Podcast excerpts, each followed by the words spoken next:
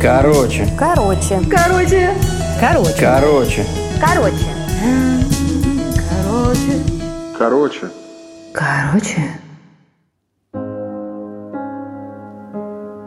Ученик попросил учителя. «Ты такой мудрый, ты всегда в хорошем настроении и никогда не злишься. Помоги и мне быть таким». Учитель согласился и попросил ученика принести картофель и прозрачный пакет.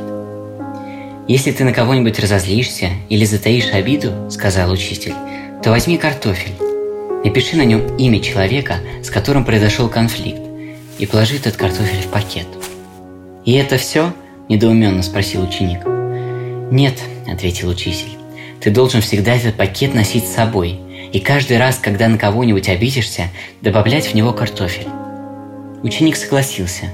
Прошло какое-то время, пакет ученика пополнился картофельными и стал достаточно тяжелым. Его очень неудобно было всегда носить с собой. К тому же, тот картофель, что он положил в самом начале, стал портиться.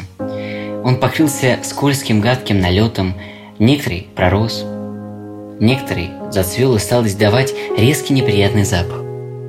Ученик пришел к учителю и сказал, это уже невозможно носить с собой. Во-первых, пакет слишком тяжелый, а во-вторых, картофель испортился.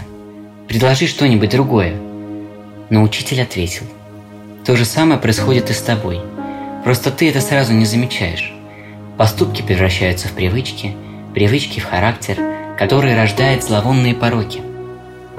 Я дал тебе возможность понаблюдать этот процесс со стороны. Каждый раз, когда ты решишь обидеться или наоборот обидеть кого-то, подумай,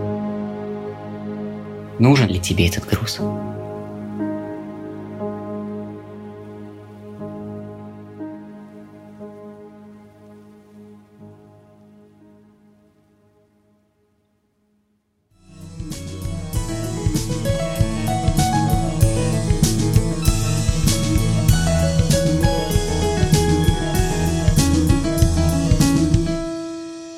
Короче.